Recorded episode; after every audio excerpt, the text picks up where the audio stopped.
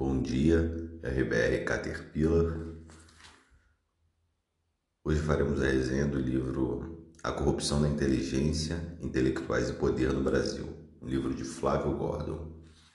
Uma nota de 1 a 5, sendo um livro muito desestimulante para a leitura e 5 um livro excelente. A nota desse livro ficaria entre 4 e 5, porque é um livro muito estimulante é um livro sobre um fenômeno que é visto a olhos nus. Eu imagino que uma pessoa com pouco mais de 30 anos tenha, ou talvez em torno dos seus 40 anos, 35 anos, tenha facilidade de observar a degradação da inteligência nacional. E só talvez não tenha nota, não chegue na nota máxima ou deixe essa dúvida, porque tem uma construção escrita, a forma como ele é escrito é um pouco é uma lembra uma forma científica, então é um método às vezes um pouco cansativo, ou que mereça uma atenção bem maior. Do tipo, ler numa fila de banco é complicado porque tem inúmeras pessoas distraindo e você precisa realmente de uma atenção ali mais apurada, mas de qualquer forma é um livro excelente, altamente recomendado, tá? Eu comendo, acho que vale muito a pena. No início do livro, com algumas citações intelectuais, tem uma citação de Shakespeare em Macbeth, o quarto ato da terceira cena. Bem interessante. Vou reproduzir agora. Ai, pobre pátria, mal ousa conhecer-se, nem podemos chamar-lhe mãe, que é antes sepultura, onde ninguém se vê sorrir, exceto quem não sabe o que faz. Esse resgate intelectual que o Flávio Gordon é, tenciona fazer no livro, divide o livro basicamente em duas partes após sua, sua apresentação e introdução, é a parte 1, que ele chama de A Vida na Província, e a parte 2, 1968, O Ano que Nunca Termina. Conclui com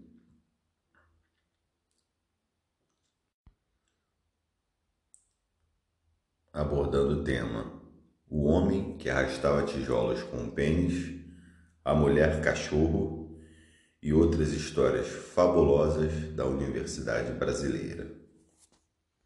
Rodrigo Gorgel escreve sobre esse livro dizendo: Este livro, contudo, não se resume à tarefa de apontar erros e crimes alheios. Gordon também empreende sua anamnésia no melhor estilo hegeliano em busca dos vícios ideológicos que nos contaminam. O alerta de Eric Foglin de que ninguém está obrigado a participar da crise espiritual de uma sociedade. Ao contrário, todos estão obrigados a evitar a loucura e viver sua vida em ordem.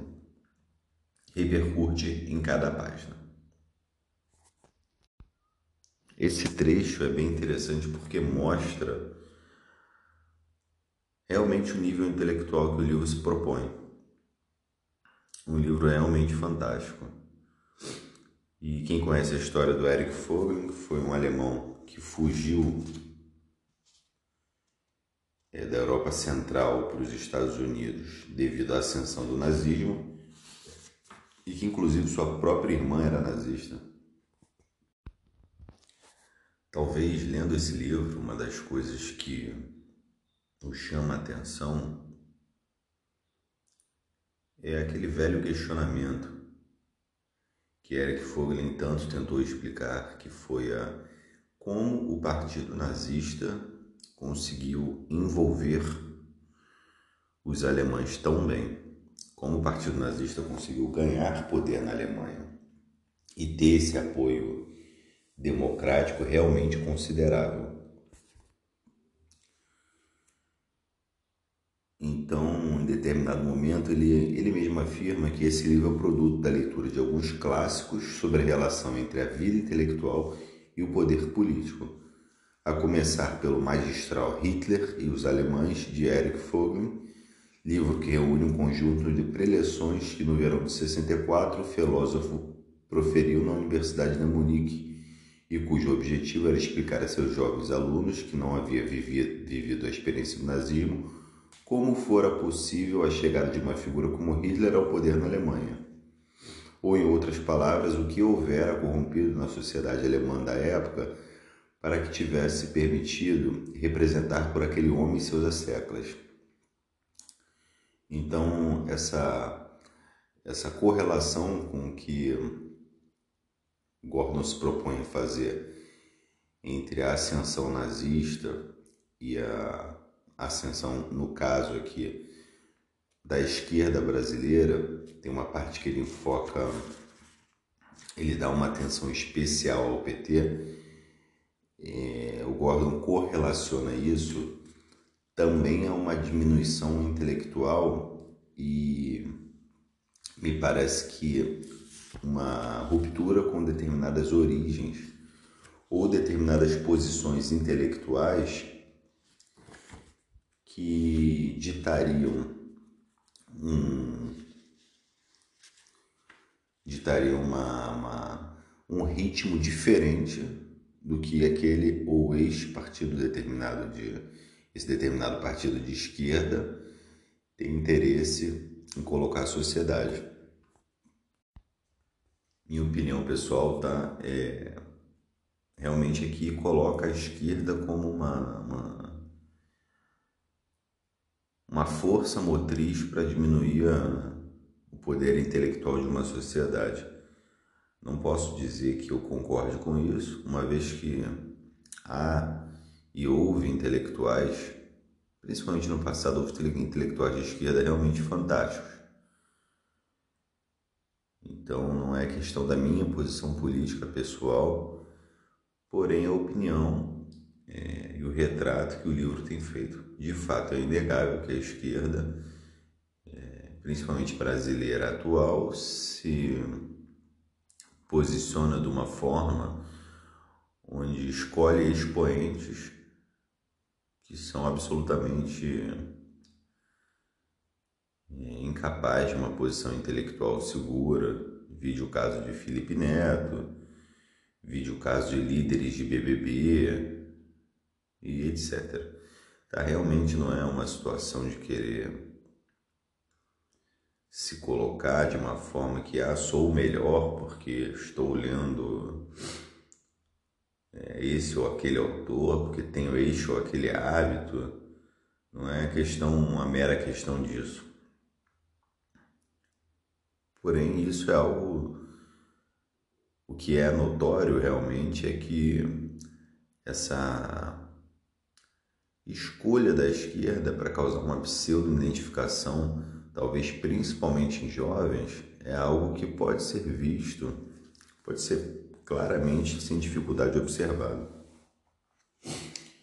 E tem uma parte do livro que é muito interessante, que ele fala, eu vou ler aqui na página 65, ele fala, é muito conhecida a tirada de Winston Churchill, segundo a qual não existiria opinião pública apenas opinião publicada. É claro que ele está se referindo à mídia. Continuando, com base em uma pesquisa sistemática e metodologicamente sólida, Noelle Neumann decidiu extrair as devidas implicações da anedota. A autora nota que a opinião pública média, palavra derivada do latim medium, donde média, mídia em inglês, mídia em português e médias em francês, não corresponde necessariamente às ideias e aos valores da maioria da população de um país.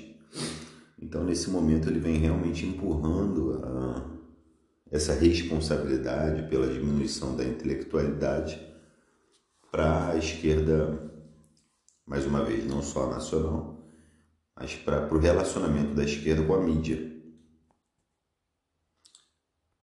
Perdão, não da esquerda, do, da utilização da mídia por elementos que procuram manipular as pessoas. Aquele, é, aquele não, nesse trecho específico não cita de esquerda. Ainda nessa página tem um trecho que ele fala: os nossos formadores de opinião têm baixíssima representatividade social e a opinião pública odierna é a opinião de uma pequena elite cultural detentora do monopólio sobre os meios de expressão e circulação de ideias. Tal monopólio só muito recentemente vem sendo desafiado e este livro pretende contribuir abertamente para tanto, mediante uma análise dos mecanismos pelo quais se impôs uma acachapante hegemonia cultural dos bem-pensantes. Além disso, além de mencionar essa manipulação da mídia, ele dá diversos exemplos e pode ser visto que podem ser vistos já abrindo qualquer qualquer publicação nacional, podem ser vistos agora nessa nesse combate feroz que houve no na favela do Jacaré, pode ser visto nesse ataque, nessa ataque com milhares de foguetes Parece que foi o Hamas e o Fatah que fizeram contra Israel, tentando saturar o Iron Dome. E aqui ele dá, ele explica como esse fenômeno é, falando de start negros, gays, palestinos e muçulmanos, quando vítimas de violência, são sempre referidos enquanto tais, sendo essas suas características acidentais de cor, orientação sexual e identidade religiosa tidas por determinantes para o fato noticiado mesmo que não o sejam. Já no caso em que as vítimas são, digamos, cristãos ou judeus, categorias sem pedigree politicamente correto, e mesmo quando a violência de que foram alvo tem uma natureza claramente discriminatória, nossa imprensa não tem o costume, não costuma ver razões para marcá-las. Ele continua: Dois morrem desafacadas na cidade velha de Jerusalém. Eis como um grande jornal brasileiro noticia, por exemplo, um ataque terrorista palestino contra vítimas judias. Estas últimas não são, não são qualificadas ou marcadas, nem tampouco seus assassinos. Dois morrem. Dois o quê? O editor da matéria julgou indispensável informar. O mesmo se passa com cristãos de vítimas de perseguição religiosa. Boko Haram mata quase 80 pessoas no nordeste da Nigéria. Ou o ataque do Boko Haram mata 9 pessoas na Nigéria. Nesses casos, opta-se pelo genérico em detrimento do específico. A condição particular que condenou tais pessoas à morte, seja qual seja pelo fato de serem cristãs. Pouco mais à frente no livro, Gordon menciona, fala sobre a hegemonia, o consenso cultural deve anteceder a conquista do Estado e, de preferência, sobreviver a ela. Seria uma, uma ideia esquerdista. Fala também de um diálogo que teria ocorrido entre Pavlov e Lenin, na, na, na intenção de que os métodos utilizados pelo, pela experiência de Pavlov com cães pudessem ser utilizados é, em seres humanos para tentar bolchevikizar as pessoas na, na União Soviética. O Gramsci é muito mencionado também nesse, nesse determinado livro, é bem interessante a análise que ele faz sobre Gramsci. Afirma depois que um capítulo dedicado a Antônio Gramsci em seu Pensadores da Nova Esquerda, o filósofo britânico Roger Scruton observa que a confusão entre capacidade intelectual e liderança política é uma tradição do pensamento socialista. Segundo Gramsci, buscava uma solução para um dos paradoxos mais notáveis do marxismo, a curiosa combinação de uma teoria evolucionista da história que minimizava a importância de lideranças político-partidárias, pois que a revolução seria um corolário necessário e quase natural do desenvolvimento das forças produtivas, com uma prática revolucionária inteiramente dependente de lideranças carismáticas, a vanguarda do proletariado, e o culto ao herói antirrevolucionário. Ele tem um capítulo voltado, inclusive, para o Gramsci no Brasil, né, relacionando a essa influência de Gramsci no Brasil, de Antônio Gramsci no Brasil. O interessante é essa demonstração que ele faz da, do despreparo dos movimentos conservadores, dos movimentos de direita nacionais, em relação a todo esse poder gigantesco da, da esquerda, esse poder intelectual e direcionado justamente para a tomada do poder com a ocupação dos espaços que Gramsci tanto se refere. Então é como se um, um lutador de boxe fosse lutar contra um lutador de MMA, um lutador atual de MMA que conhece técnicas avançadas de luta no chão. Uma vez que leve aquele lutador de boxe para o chão, o lutador não tem mais como se defender. Então é uma metáfora que eu mesmo faço em relação a essas técnicas avançadas de dominação do poder, procuradas e trabalhadas e destrinchadas pela esquerda e, por vezes, quando não completamente desconhecidas, são totalmente ignoradas pelos movimentos conservadores. Isso eu acho que acontece até hoje em dia. Sobre a dita ditadura brasileira, ele, essa ditadura militar, ele afirma o seguinte na página 104. Foi na virada da década de 70 para de 80 que se intensificou o processo de gramscianização da vida cultural e política brasileira Antes de tudo, foi aquele período da revogação do AI-5 ocorrido em 79, evento que permitiu maior circulação de ideias e, por parte da esquerda, uma busca por vias formalmente democráticas de combater o capitalismo yankee e o regime que aqui o representava. Essa, ao menos, era a crença de que nossos socialistas, desatentos para o fato de que, à exceção de Castelo Branco, os demais presidentes militares foram, como eles próprios, ferozes tatólatras e terceiro-mundistas.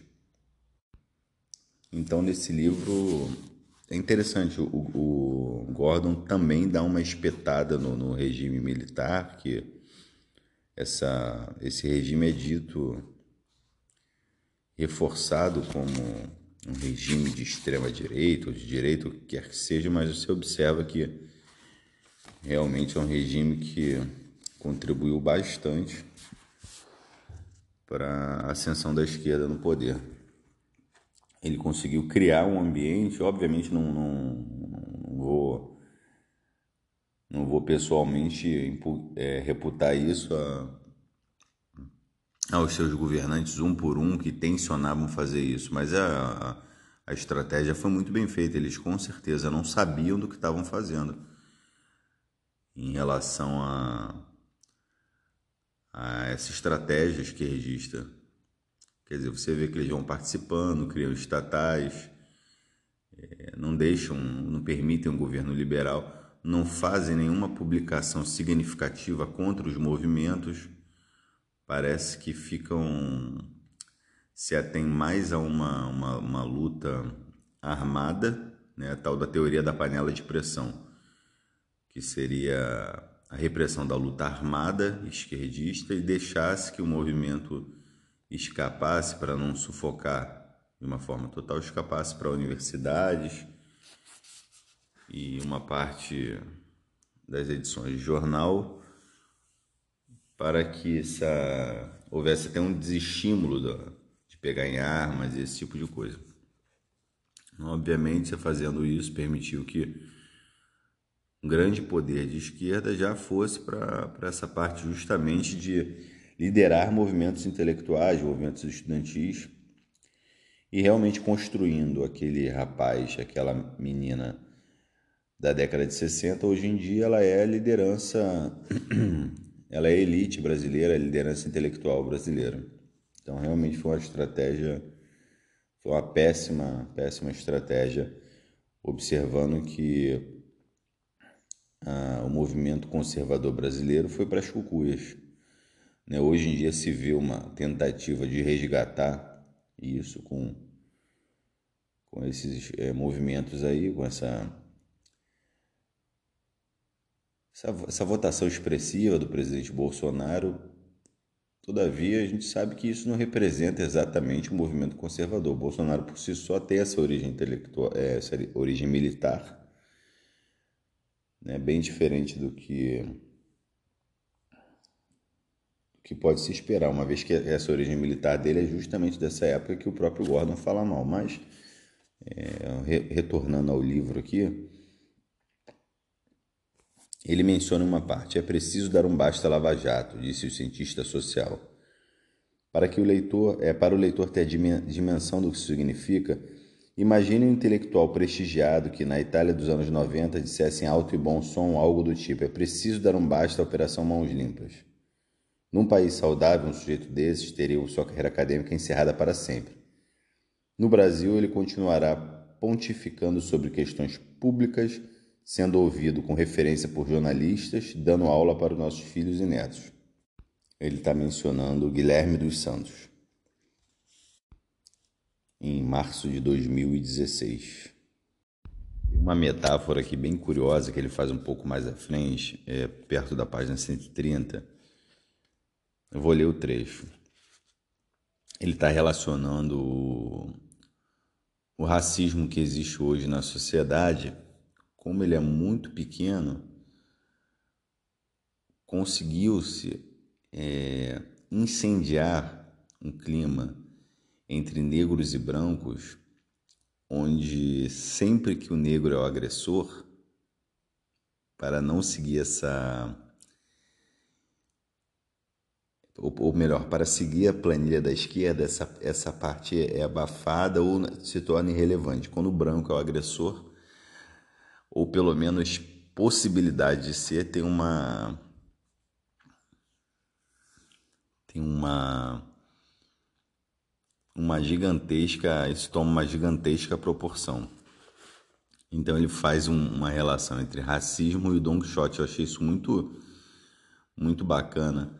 E é interessante a gente ver que, que como a esquerda coloca o conflito racial como algo tão significativo e tão presente nos dias atuais, que na verdade o nosso país é um país intensamente miscigenado desde sua origem.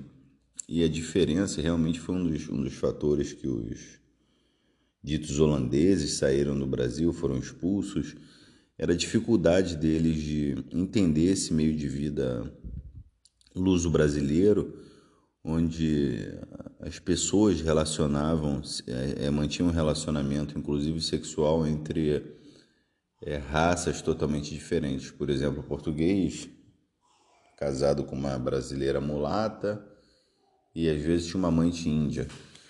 Isso era algo totalmente é, impensável para aqueles para aqueles homens que eram tinham uma, uma, um apelo religioso extremamente eram extremamente apegados a esse apelo religioso enfim, então ele, ele fala o seguinte, lendo esse trecho, é, mas para a grande imprensa americana e brasileira, a realidade há que ser exprimida em, mesmo, em um mesmo esquema padronizado, uma mesma cama de procusto, procusto, o racismo dos brancos contra os negros. Como vimos, até mesmo quando um homem negro esfaqueia um jovem judeu dentro de uma sinagoga, Partindo em seguida para cima dos policiais, o nosso jornalismo, com sua cômica rigidez mecânica, arruma um jeito de transformar o negro em vítima e os brancos em algozes. Tal qual Dom Quixote, a imprensa está parada no tempo e continua agindo como se estivéssemos em pleno Mississippi na década de 30.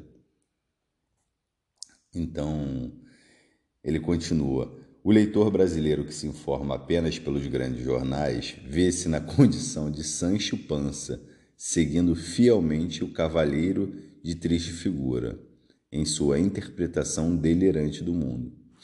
Achei muito fantástico essa, essa metáfora. Esse esforço em criar essa, é essa divisão entre os grupos sociais é impressionante é impressionante o que a ginástica que a mídia faz. Um exemplo disso, e isso é mencionado no, no livro do Gordon, é que os, é, os islâmicos, há um termo utilizado em que uma agressão contra um islâmico é chamada de islamofobia. como se por si só houvesse um medo e uma vontade de destruí-los na sociedade. Mas observe que observe que não há nem não há termo que consiga identificar massacre feito, por exemplo, salvo engano, foi em 2018, onde matou-se 100 mil cristãos na África do Norte. 100 mil cristãos, um número é, completamente absurdo de pessoas, famílias destruídas. Isso, obviamente, não repercutiu em nada na mídia. E não existe o termo cristofobia, ainda que, que fique bem claro que, que essa religião, que a adoração, que o cristianismo, a adoração de Jesus é talvez o movimento religioso atual no mundo ocidental certamente é o mais perseguido, não existe nenhum termo específico, não existe nenhuma publicação destinada a monitorar esse tipo de coisa ou a denunciar isso, enfim. Continuando aqui. Ele menciona essa estratégia do, do Partido Comunista também, que parece que começou em 73 em chamar o governo brasileiro de fascista. Eu acho fantástico, eu pessoalmente acho fantástico essa, essa estratégia em imputar que as pessoas seriam fascistas, fascistas, fascistas, porque é, a gente observa que tanto o partido o Partido Nazista Alemão, que era o partido dito dos trabalhadores, Nacional dos Trabalhadores Alemães, que virou o partido o partido nazi, né? E a gente chama de nazista, que, se, que seria uma teria um molde muito semelhante ao fascismo é, italiano. Então, é, é, o que o que o que a gente pode observar que chama tanto atenção. É justamente o fato de que eles pegam essa, esse adjetivo, ou essa adjetivação que é abominável, que é ser fascista ou ser nazista. Então, isso por si só é abominável. Eles tentam traçar algum paralelo com algo que aquela pessoa, aquela determinada pessoa que não tem nada a ver com isso, faça por exemplo, nacionalista, o sujeito é nacionalista. Sabia-se que o partido nazista e o fascismo também era extremamente nacionalista. Então já tem um paralelo de um determinado sujeito e uma determinada qualidade dele que também existia no partido fascista. Aí já se faz uma já se faz uma ponte e tenta se espelhar uma qualidade de um na outra. Começa a imputar aquele sujeito: você é fascista, você é fascista, você é fascista, você é fascista. E esse discurso em uníssono nas, na, nos grandes meios de publicação transformam a figura daquela pessoa numa figura que ela não tem. Quando se refere a ela, é, já cria-se um gatilho mental em que na verdade está se referindo àquela figura imaginária né, que, que existe, é descrita é, na mente popular, ou numa, botar assim, uma imaginação coletiva, assim, aquela figura imaginária de, de um monstro que representa aquela pessoa. Vou dar outro exemplo. Ou melhor, vou dar um exemplo.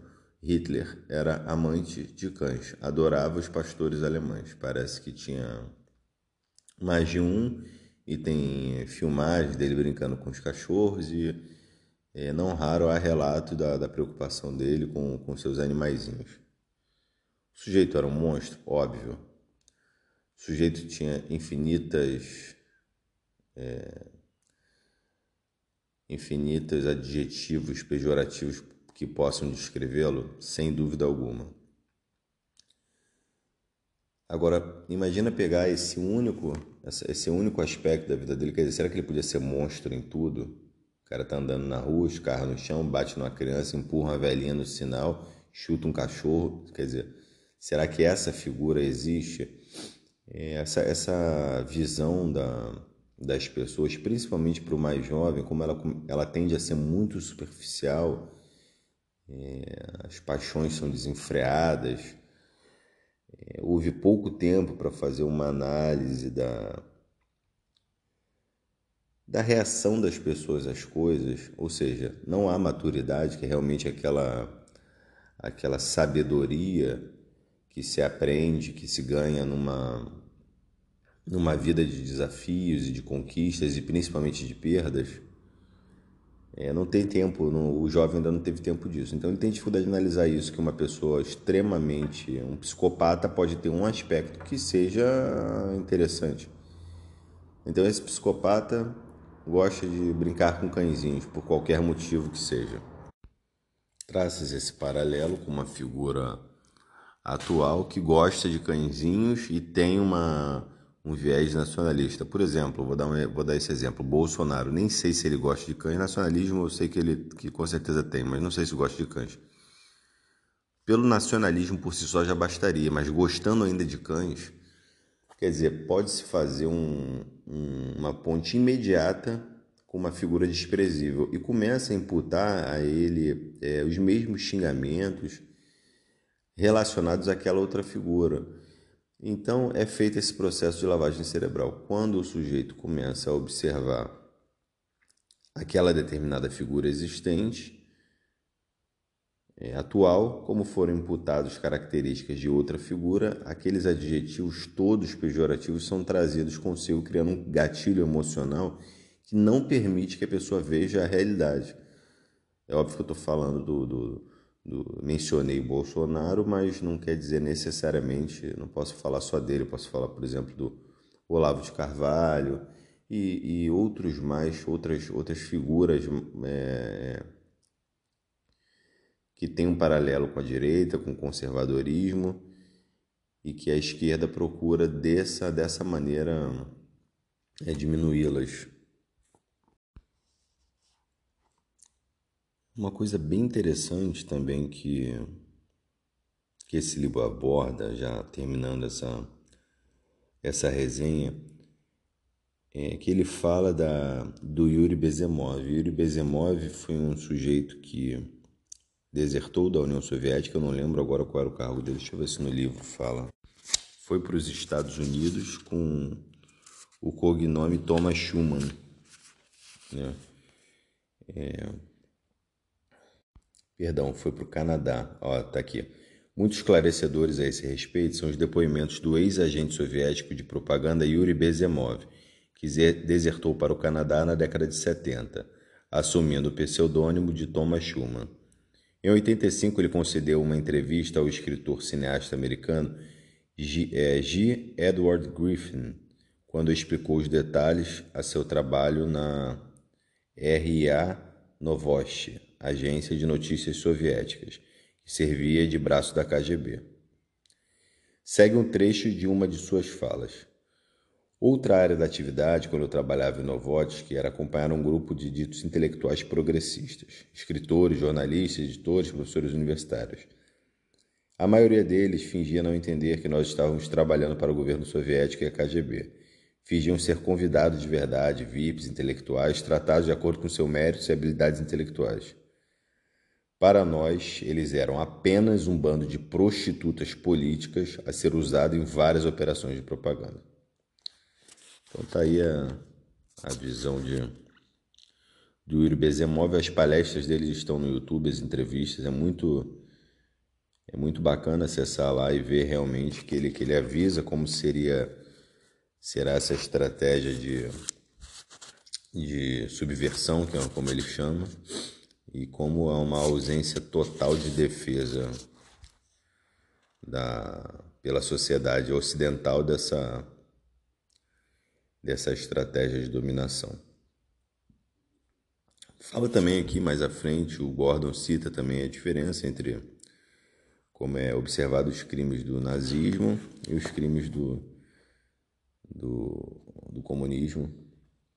Quer dizer que um é imensamente debatido e tem que ser mesmo, e outra completamente esquecido. Os próprios mortos da ditadura cubana, aliás, atualmente nem mais ditadura cubana existe, né? Segundo a esquerda brasileira, acabou essa, essa visão de ditadura cubana. Lá é uma democracia excelente que muita gente tenta fugir, alguns são impedidos. É tão bom que as pessoas não fugir são presas por isso. Uma parte interessante do livro também, vou citar mais uma, uma parte interessante, é assim. No novo contexto, ao menos duas ideias fundamentais de Marx e Engels foram mantidas. Em primeiro lugar, a premissa de exploração ou do jogo de soma zero, segundo o qual, ao longo da história humana, é necessário que uns percam para que outros ganhem. Em segundo, a ideia da determinação material da consciência. As classes originais em luta, burguesia e proletariado, foram substituídas e multiplicadas, tendo as novas clivagens outros critérios para além do que estabeleça uma estrutura produtiva de raça ou cor, sexo, gênero, preferência alimentar, meio de transporte, etc.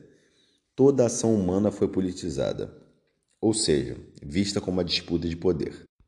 E todo indivíduo agora se vê como ativista e representante de uma causa. O fulano já não é apenas homossexual, ele agora é um combatente da causa LGBT contra a perversa heteronormatividade.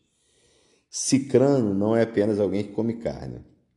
Ele é um vegetariano militante em uma luta heróica contra o holocausto animal. Beltrano já não anda de bicicleta simplesmente. Ele é um cicloativista enfrentando o reacionário e retrógrado sistema de locomoção urbana. Esse livro tem uns trechos bem engraçados mesmo, e que obviamente nos levam a refletir. Então, encerrando, pessoal, o livro vale muito a pena. É um livro que aborda a esquerda de diferentes formas e aborda talvez o que seja o maior crime da esquerda. Mais do que matar pessoas dissidentes do movimento ou pessoas que pensam de outra forma, mata a capacidade de raciocínio das pessoas. Isso realmente, conforme vai explicando o livro, parece ser uma, uma estratégia de dominação completamente perversa, é, que realmente atinge um nível quase inimaginável de organização que alguém pode citar teoria da conspiração e tudo, mas teoria da conspiração seria se fosse algo que não pode se provar, já que a teoria é isso. Isso não, isso aqui é altamente provado, ele vai ele coloca, destrincha cada aspecto da dessa estrutura de poder defendida aqui marxista, defendida bolchevista e atual. O livro realmente vale muito a pena. Recomendo a compra. É, só não é, mais uma vez, não é uma, uma, uma leitura leve, tá? uma leitura bem intelectualizada. Acho que ele se propõe a isso mesmo no livro dele, então, dependendo da idade da pessoa ou da, da disposição intelectual que ela esteja, é um livro que ela deve comprar sim, mas não, não dá para carregar abrindo, dar uma lidinha rapidinha aqui, outra lidinha rapidinha ali numa fila, enquanto está esperando uma consulta médica. É um livro que você deve ler em casa, numa biblioteca, sentadinho num canto e fazendo suas anotações. Muito obrigado pelos que ouviram até aqui. Ficou bem grande esse podcast. Eu vou tentar fazer uma versão, versão resumida só de 10 minutos e ver o que as pessoas acham mais interessante. Aí até posso direcionar os outros podcasts assim. Eu pessoalmente gosto de ler trechos dos livros e gosto que, que as pessoas leiam trechos dos livros para a gente ter ideia exata como que a estrutura narrativa é organizada, como que qual é o tom que aquele determinado autor está colocando no livro. Gostei muito. Lembrando que tem o meu, meu Instagram, vai haverá também uma conta de YouTube, tá? Eu tô sem tempo nenhum, mas tem o meu Instagram, quem quiser mandar uma mensagem lá, RBR Caterpillar, um T só e dois L's. E tem um e-mail que por enquanto é RBR Caterpillar com dois T's e apenas um L. Teve algum problema, que eu não sei se foi um problema exclusivo de digitação ou que o Gmail não permitiu que fosse criado da outra forma. Enfim, pode deixar um recado lá no Instagram. Quem quiser sugerir algum livro também, eu leio e tento fazer a resenha aqui. Tem alguns já, muitos na fila para fazer a resenha, então vai ter que esperar um pouquinho, mas eu adoro o contato com as pessoas, tá bom? Um grande abraço, fiquem com Deus.